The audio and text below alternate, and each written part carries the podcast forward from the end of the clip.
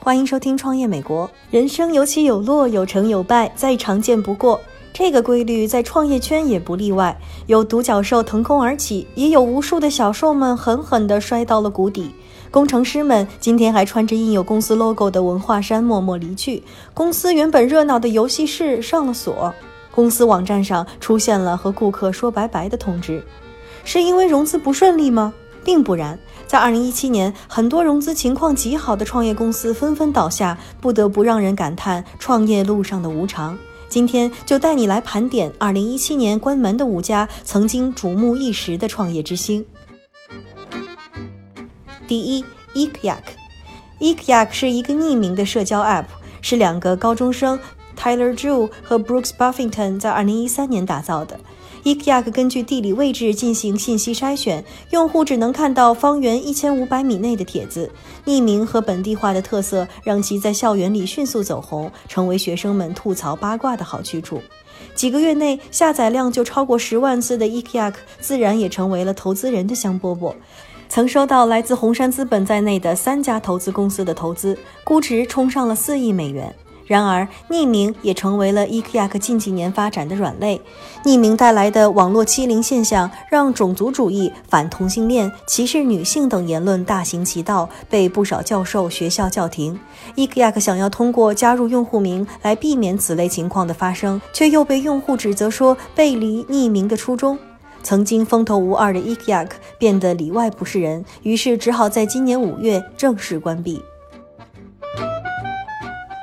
第二，BP，BP 是一个二手车交易的平台，把二手车的直接买卖双方聚集在一起，由此打破了传统二手车交易市场代理商的模式，避免了其中的层层代理服务的附加费用。超强的客户服务观念也是他们的最大卖点，可以说一时之间成为了业界的教科书级别案例。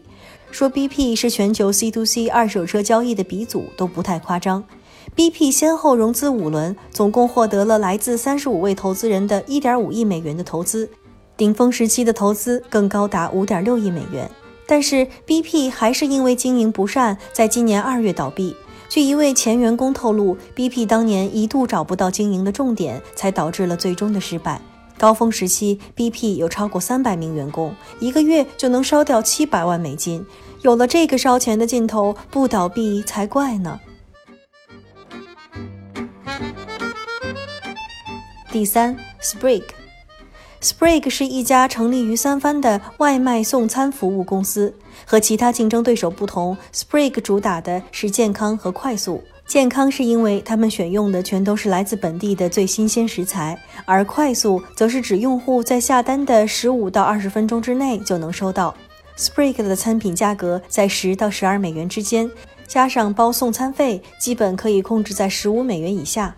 这个价格在三番吃顿健康餐倒是还算合理，听上去如此诱人，自然也受到了不少投资人的青睐。Sprig 先后获得包括白宫大厨 Sam Kass 在内的二十六位投资人的五千七百万美元的投资，估值高达一点一亿。然而，Sprig 的商业模式导致它在生产方面很难进行标准化、规模化。加上没赶上好时候，出生在美国食杂配送市场趋于饱和的档口，最终在今年五月二十六日送出最后一单后关门。Sprig 不是今年倒下的第一家送餐公司，有名厨 David Chang 撑腰，食材讲究的 Maple 也因为成本过高、用户满意度下降等原因，在五月宣布倒闭。第四，Juicero。这可能是今年最狗血的一个创业故事了。Juicero 是一款不能榨汁的榨汁机，它提供的是挤压力，号称拥有超过四吨的压力，相当于能举起两台特斯拉。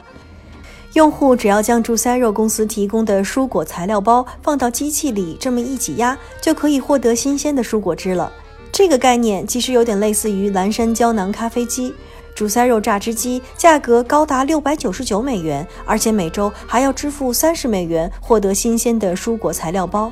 赶上了美国果汁市场高档和冷压的新趋势，主塞肉很快就完成了它的四轮融资，共计一点二亿美元，估值高达二点七亿。但是就在主塞肉风头正劲的时候，用户发现买来的蔬果材料包根本不用机器挤压，徒手就可以。随后，彭博社发表测试结果，人手只要用一分三十秒就可以挤出来二百二十克的果汁，而主塞肉榨汁机却花了两分钟才挤出二百三十克。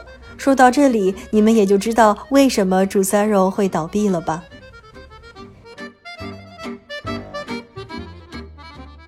第五，Hello，Hello 是一款睡眠监测器，可以帮助你记录睡眠状况，监测睡眠环境，并且测算最适合的睡眠时间。不光很智能，Hello 的颜值也很高，放在卧室里有点像个装饰品，而非一个检测器。二零一四年九月的时候，Hello 在 Kickstarter 上众筹了二百四十万美元，他的投资人。包括新加坡主权财富基金恰马西、Facebook 高管 David Marcus 以及 Twitter 前 CEO Dick Costler 等，总融资达到四千万美元，估值达到三亿美元。不过，这种单一功能的智能家居产品还是不免受到了 Alexa、Google Home 等具备更多功能的智能产品的冲击。加之 Hello 在物流销售渠道上一直没有打开局面，从今年六月开始。Hello 大幅裁员，并寻找买家购买剩余资产。这个叫你好的产品终于和大家说了再见。感谢你的收听，下周同一时间我们再见。